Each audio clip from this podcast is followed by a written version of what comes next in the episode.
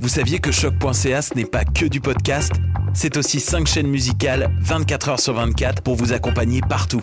Rock, indie pop, hip-hop, musique francophone et musique électronique en écoute gratuite et à volonté.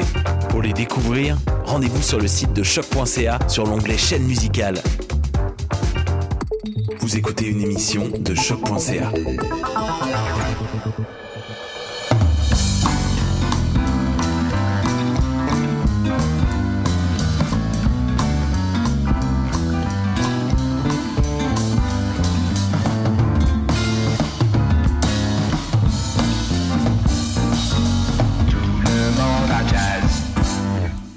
la musique est arbitraire? Dans un monde artistique comme la musique, euh, qui est tout de même devenue une industrie, il n'est pas rare et encore moins de nos jours de voir des artistes suivre le chemin d'un nouveau courant artistique plus actuel.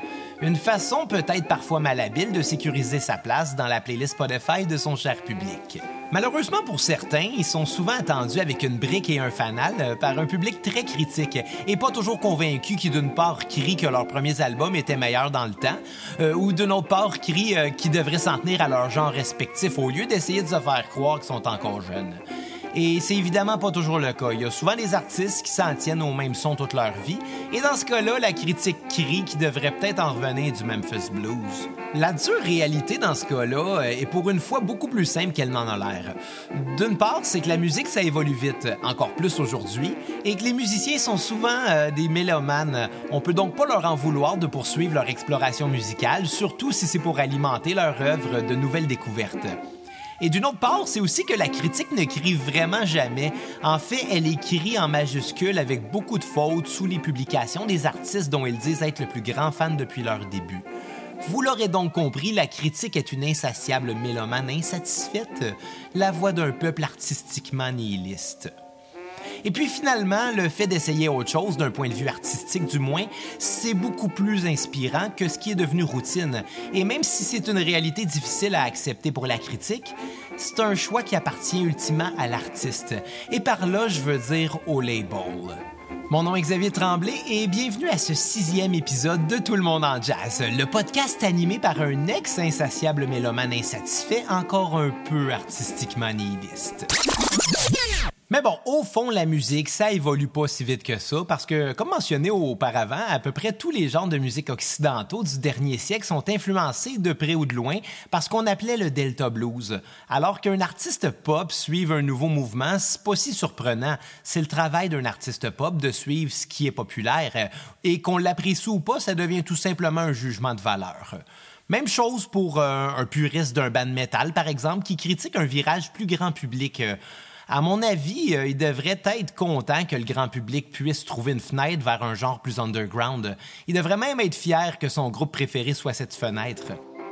C'est la même chose aussi pour euh, l'homme qui aurait pu être le premier chef d'orchestre à enregistrer de la musique jazz, mais qui fut classé second sur le podium de l'histoire euh, pour être seulement mais fièrement le premier chef d'orchestre noir à enregistrer de la musique jazz. N'en déplaise à tous les Olympiens amèrement second, on a ici un exemple bien plus concret de médaille d'or volée. Cet homme-là, je vous en ai brièvement parlé il y a quelques épisodes. Un homme qui fit sa réputation en jouant de trois clarinettes en même temps lors de spectacles de vaudeville. Et surtout un homme qui, comme Freddie King Keppard et son Original Creole Orchestra, aurait bien pu être le premier à enregistrer de la musique jazz avec un enregistrement datant de 1917, publié quelques mois seulement avant The Original Dixieland Jazz Band. Dans son cas, on verra que son omission dans les livres d'histoire relève plus du détail factuel ou même arbitraire que d'un énième exemple de racisme. Vous aurez donc compris que tout comme Bolden, Keppard, Joplin ou même La Rocca, Wilbur Sweatman connu son heure de gloire avant de lentement mais sûrement sombrer lui aussi dans l'oubli. Et aujourd'hui, encore une fois, je tenterai de répondre à la même éternelle question. Pourquoi? Et pour répondre à ce pourquoi, on doit encore une fois reculer un peu plus loin dans le temps, plus précisément le 7 février 1882, au moment de la naissance de Wilbur Sweatman. Et on doit reculer un peu plus profondément dans les terres du Dixieland, c'est-à-dire dans la ville de Brunswick, dans l'État du Missouri, le lieu de naissance de Sweatman. Un État et une époque que l'histoire associe beaucoup plus au ragtime qu'à la musique jazz.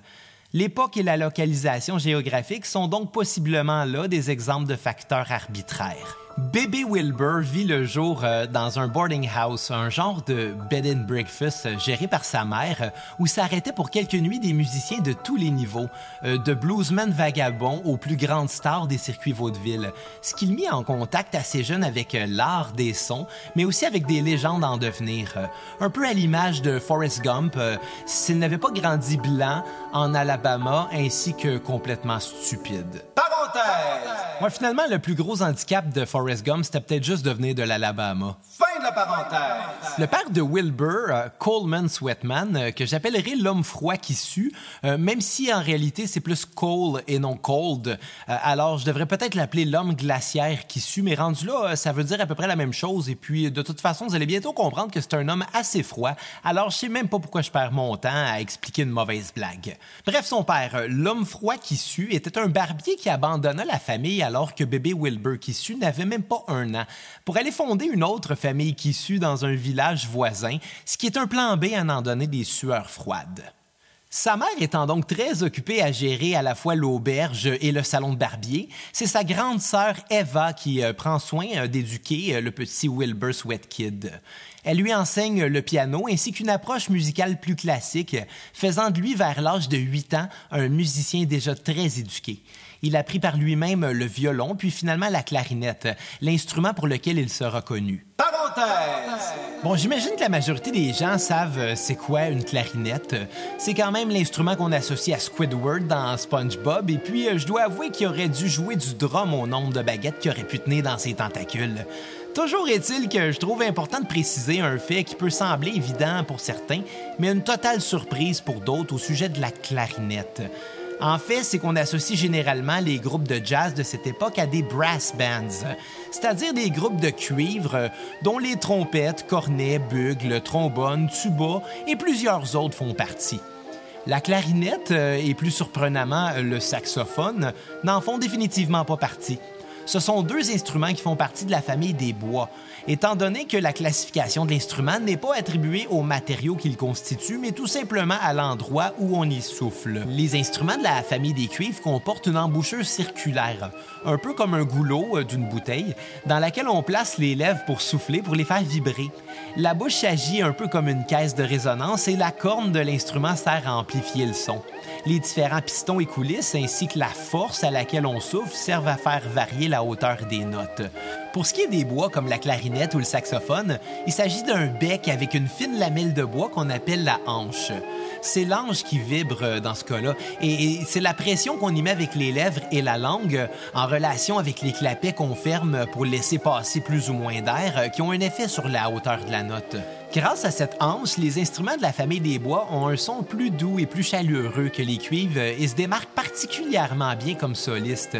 Par contre, dans les deux, euh, le musicien est confronté à la triste réalité de devoir vider un instrument plein de bave après chaque représentation. Fin de la parenthèse! C'est vers le début des années 1890, euh, donc vers l'âge de 10 ans, que petit Wilbert commence à faire de la musique de façon professionnelle. Et malheureusement, à l'époque, et surtout dans le Missouri, il n'y avait pas tant de façons de gagner sa vie en tant que musicien quand on était afro-américain. Si on était bon pianiste, il y avait les bordels. Pour les cuivres ou les cordes, on pouvait rejoindre les fanfares des spectacles de vaudeville. Par contre, pour les enfants, euh, le seul travail possible était les pick acts. Puis rapidement, on pourrait se dire que pick-act, c'était le terme de l'époque pour dire pigiste et que c'était du travail honnête. La réalité, c'est que le terme en soi était profondément raciste. Ça faisait référence à pick any euh, ou prendre n'importe lequel, dans le sens de prendre n'importe lequel, de toute façon, c'est toute la même affaire. Et vous comprendrez donc que les conditions euh, dans lesquelles les pics travaillaient n'étaient pas vraiment les plus respectueuses. En fait, il n'y avait pas vraiment d'avantage pour un jeune Afro-Américain à se joindre à ces troupes. L'employeur était tout le temps blanc et seulement un intermédiaire entre le jeune talent et le promoteur, ce qui fait qu'il ne pouvait pas vraiment se faire de contact dans l'industrie. L'employeur euh, leur disait comment s'habiller, quelles chansons jouer, et chaque faux pas pouvait leur entraîner de façon très arbitraire une coupure salariale. En plus de ça, si un musicien se démarquait euh, des autres par son talent, il était généralement suspendu pour ne pas nuire à la conformité de l'ensemble. Alors que dans les faits, c'était seulement pour les garder dans l'ombre et ne pas en faire des vedettes. Parce que si un jeune afro-américain devenait vedette, ça allait attirer plus de public afro-américain dans les salles, et ça, les promoteurs ne voulaient pas.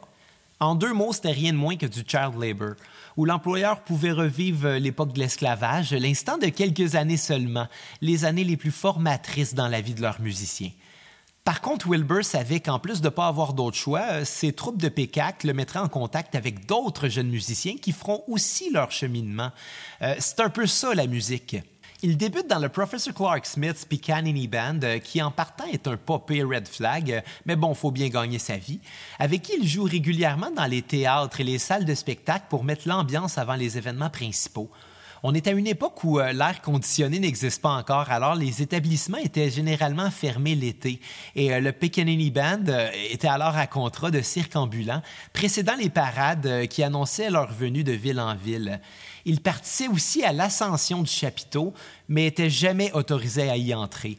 Une des lois Jim Crow qui perdurera dans certains États jusqu'au début des années 1910. Parenthèse! Le meilleur exemple que je pourrais vous donner de cette réalité-là, c'est le classique d'animation Dumbo. Euh, mais surtout euh, son ouverture où on devine euh, des personnages afro-américains qui se démènent pour installer le chapiteau, pour ensuite complètement disparaître de tout le film. En fait, pas vraiment.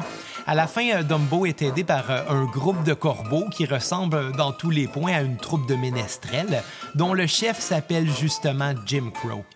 C'est à se demander si Disney était aussi raciste qu'on le disait ou s'il n'était peut-être pas tout simplement un produit de son époque. Mais bon, avant de salir un peu l'enfance de tous et chacun, euh, faut aussi se rappeler que Dumbo performait en whiteface euh, et que son numéro fonctionnait pas du tout jusqu'à temps que les dix corbeaux euh, lui donnent une plume, donc une partie de leur héritage culturel. On a peut-être beaucoup à apprendre de ces films d'animation totalement malbosants.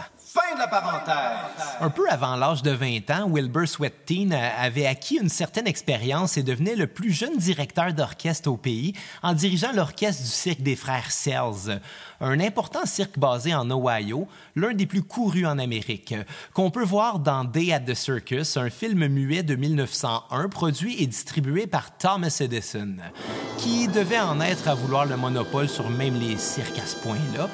Cette permanence au cirque, euh, c'était plus qu'un emploi pour Sweatman.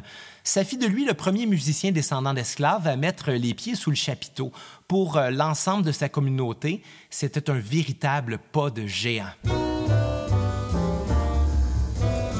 Le jure qu'on va y venir à celle-là aussi. Il sera que brièvement à l'emploi du cirque. Par contre, ça va lui permettre de côtoyer plusieurs musiciens euh, nomades en représentation qui, à l'image de ceux côtoyés à l'auberge de sa mère durant son enfance, euh, ne restaient que quelques jours. C'est là qu'il fit une rencontre euh, qui sera importante plus tard dans sa vie.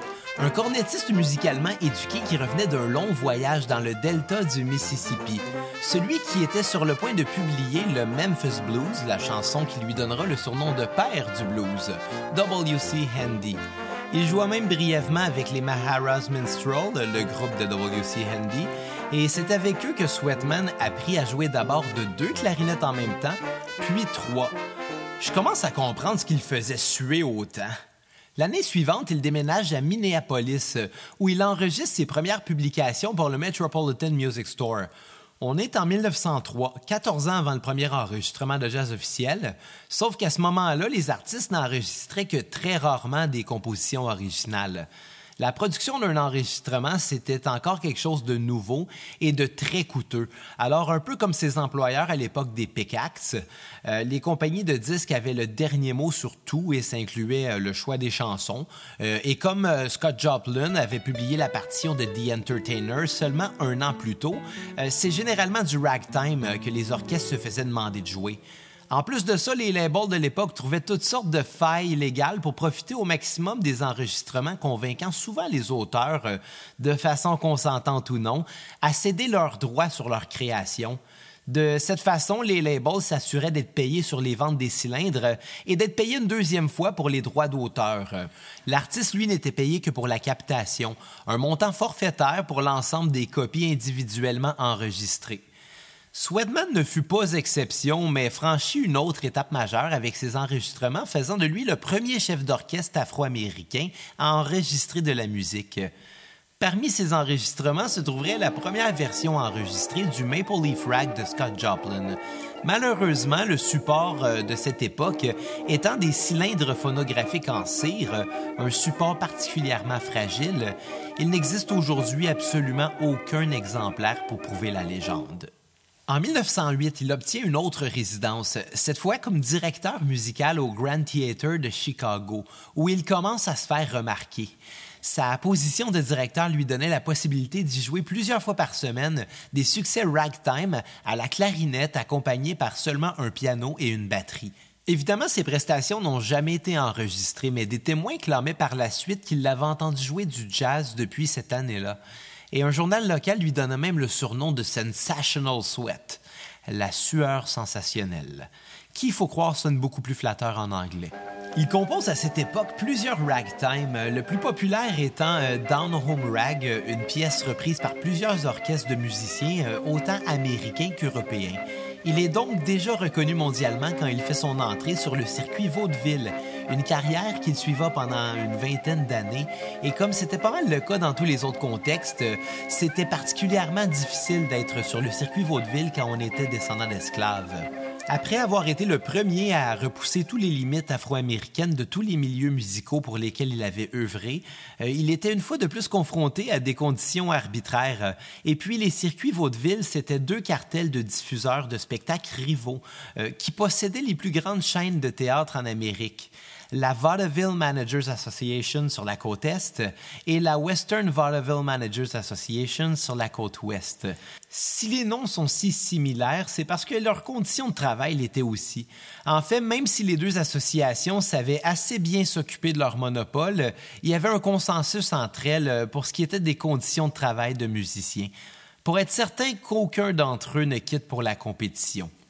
Mais contrairement à tous les autres musiciens afro-américains qui devaient avoir euh, soit un personnage, soit un costume, ou bien même un blackface par-dessus leur visage déjà noir, euh, juste pour mieux se mêler euh, parmi les autres blackface, bref, le théâtre, Sweatman, lui, sera le premier à performer sans aucun artifice, n'ayant pour seule gimmick que celle qu'il avait apprise auprès des Maharas Minstrel de W.C. Handy, c'est-à-dire celle de jouer de trois clarinettes en même temps. Comme il voyage beaucoup, il trouve un pied à terre à New York. C'est là qu'il fait la connaissance d'un musicien qui faisait beaucoup parler de lui dans le Missouri quand Sweatman était Sweat Kid. Il s'agissait de Scott Joplin lui-même, qui devient même un ami très proche tellement proche que le 1er avril 1917, au moment du décès de Joplin, c'est Sweatman qui est nommé exécuteur testamentaire.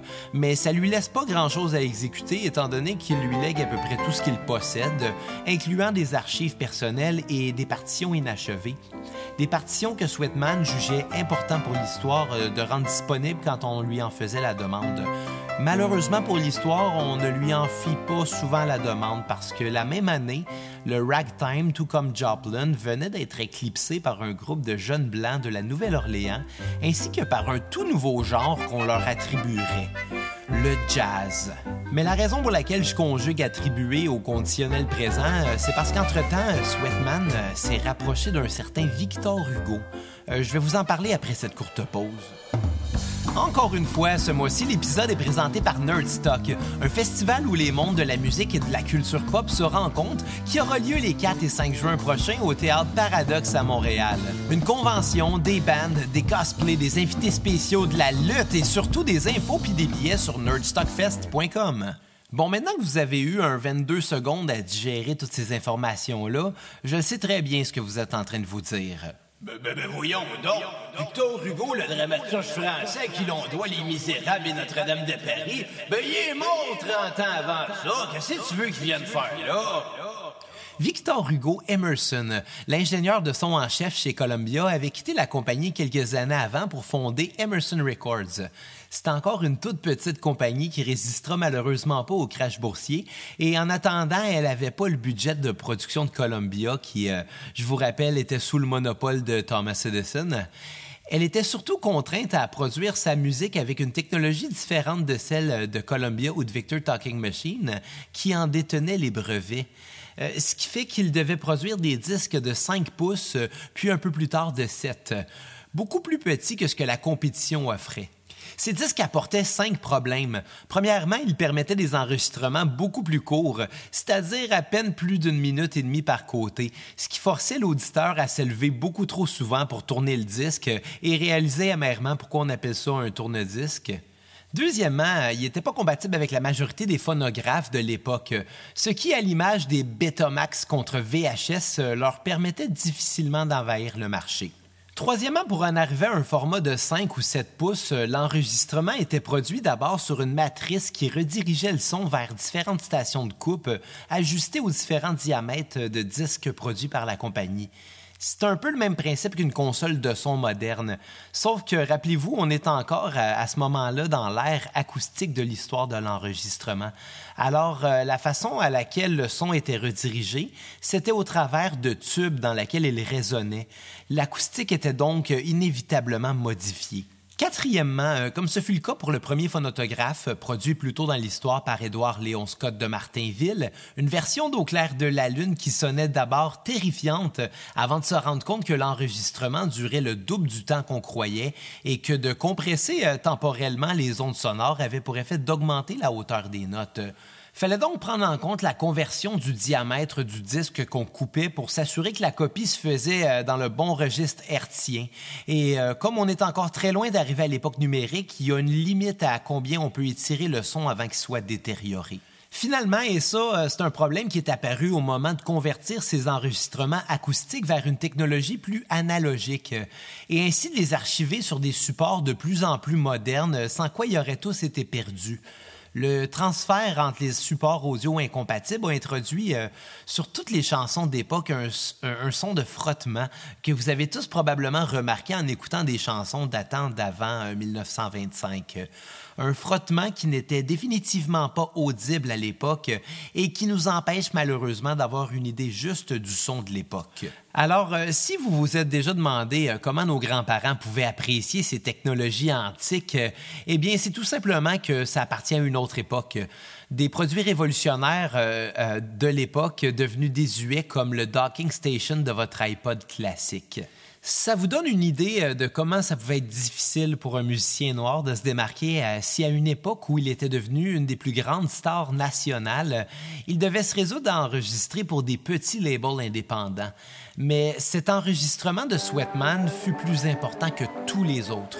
Tout d'abord parce qu'il enregistra une première version de son succès, Down Home Rag, publié quelques années plus tôt en partition, ainsi que d'autres succès ragtime. Mais surtout parce que cet enregistrement, publié deux mois seulement avant celui du groupe de Nick LaRocca, est aujourd'hui débattu par les historiens musicaux comme étant réellement le premier enregistrement de jazz. Mais à ce moment-là, il fut loin d'avoir le même succès. Cette année-là, Sweatman change drastiquement de formule, employant cinq saxophones pour l'accompagner, ce qui fit de son groupe un orchestre de bois, à l'opposé des orchestres de cuivre qui devenaient populaires. Il est approché par Pathy Records, un label français qui jusque-là distribuait les phonographes d'Edison et de Columbia, euh, mais surtout les cylindres qui allaient avec. Le sextet devient permanent chez euh, Pathé et il enregistre plusieurs versions euh, ragtime de chansons populaires du moment. Mais le contrat se termine vite parce que Pathé ne sont plus vraiment intéressés par le ragtime, dépassés par l'arrivée du jazz. Malheureusement, ce n'était pas la réalité seulement pour Pathé. Hein. Euh, comme on le verra quand on finira par parler de l'enregistrement de The Original Dixieland Jazz Band, et je vous jure que ça s'en vient. Ce fut pour eux un succès mondial et tous les labels majeurs se mirent à la recherche du prochain groupe de musique raciale qui aura le même impact. Columbia, de leur côté, était intéressé par W.C. Handy qui venait de publier son Bill Street Blues. Mais ce dernier était vraiment pas intéressé par le jazz qu'il jugeait vulgaire. Rappelez-vous, il était tout de même fils de pasteur. Il se rappelle par contre de Sweatman avec qui il avait brièvement joué à l'époque du cirque des frères Sells. Les deux avaient fait beaucoup de chemin au cours de ces 15 dernières années et si Handy était maintenant un bluesman respecté, il savait que son vieil ami en était devenu de même pour le ragtime. C'était la première occasion pour Sweatman d'être reconnu par les majeurs. C'est donc l'année suivante, en 1918, euh, qu'il enregistre pour Columbia la majorité de ses chansons écrites euh, au fil des années. À l'époque, on pouvait parler d'un succès quand un disque était vendu à plus de 50 000 exemplaires, euh, mais sa première publication chez Columbia trouva 140 000 acheteurs. En 1919 seulement, c'est plus d'un million de copies que Sweatman vendra à travers le monde. C'est cette année-là, à l'âge de 38 ans, qu'il atteint le pic de sa carrière quand il vend 180 000 copies de son Kansas City Blues. Malheureusement, dès le début des années 20, les groupes de Dixieland voient déjà leur popularité tomber et les ventes en témoignent. Il continuera tout de même toute sa vie à performer devant le public.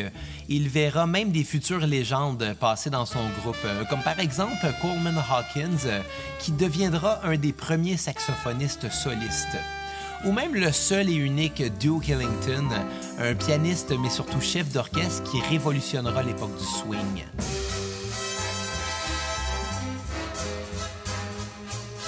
La venue de la radio et son accessibilité au grand public au cours des années 1930 lui sécurisera un avenir financier, euh, certaines radios repassant entre autres son Down Home Rag jusqu'à plus de 2000 fois par année, ce qui lui apportait des royautés à chaque fois, puis de moins en moins, étant donné que les radios se lassaient eux aussi des vieux succès ragtime. Il meurt à New York en 1961 et c'est sa fille, euh, probablement Sweat Girl, euh, qui hérite à peu près tout ce qu'il possède, euh, c'est-à-dire à peu près rien. la seule chose qu'il possède encore est une pile de partitions inachevées signée par Scott Joplin, qui avait lui-même été oublié depuis déjà très longtemps. Ces papiers firent ressurgir l'attention sur Sweatman et sur Joplin, étant au centre d'une bataille de succession entre la fille et la sœur de Sweatman, celle qui lui avait jadis enseigné le piano dans l'auberge familiale. C'est elle d'ailleurs qui sera vainqueur du conflit, mais entre-temps, ces archives de Joplin ont été perdues. On ignore aujourd'hui s'ils existent encore ou même s'ils ont déjà existé, les seuls témoins étant les héritières d'un musicien oublié. Alors, avec tout ce qu'on sait maintenant sur la vie de Wilbur Sweatman, je pense qu'il est temps qu'on réponde à notre pourquoi. S'il a toujours été premier dans tout, toute sa vie, pourquoi est-ce que l'histoire se rappelle de lui comme un deuxième? Et certains diront que c'est peut-être son ethnicité qui était à l'époque considérée deuxième et que c'est pour ça que le premier enregistrement de jazz est attribué à des Blancs. Et d'un premier regard, euh, ça fait du sens. Wilbur Sweatman a définitivement eu beaucoup plus d'embûches que la Rocka. Par contre, euh, il a brisé beaucoup plus de barrières. Alors euh, là-dessus, je peux pas être vraiment d'accord. Tout simplement parce que son ethnicité n'était pas considérée deuxième. Elle était tout simplement pas considérée du tout. Et comme tous ceux euh, dont on a presque oublié le nom, c'est majoritairement parce qu'on a essayé de l'effacer. Dans son cas, il est peut-être même plus considéré que la majorité des musiciens de sa propre communauté. Le problème avec Sweatman, c'est premièrement qu'il va à l'encontre d'un narratif centré sur la Nouvelle-Orléans. Étant originaire du Missouri, il était par la bande associé au ragtime.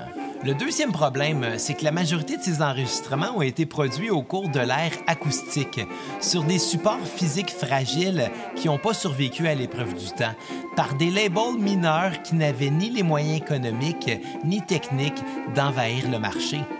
Troisièmement, c'est qu'après s'être fait dire toute sa carrière euh, quoi et comment jouer par un système conçu pour javeliser son héritage musical, on lui reprochait beaucoup d'avoir sauté le wagon du jazz et de ne pas être fidèle à son style, alors qu'en réalité, euh, il avait reçu comme consigne très claire par Columbia de sonner comme The Original Dixieland Jazz Band.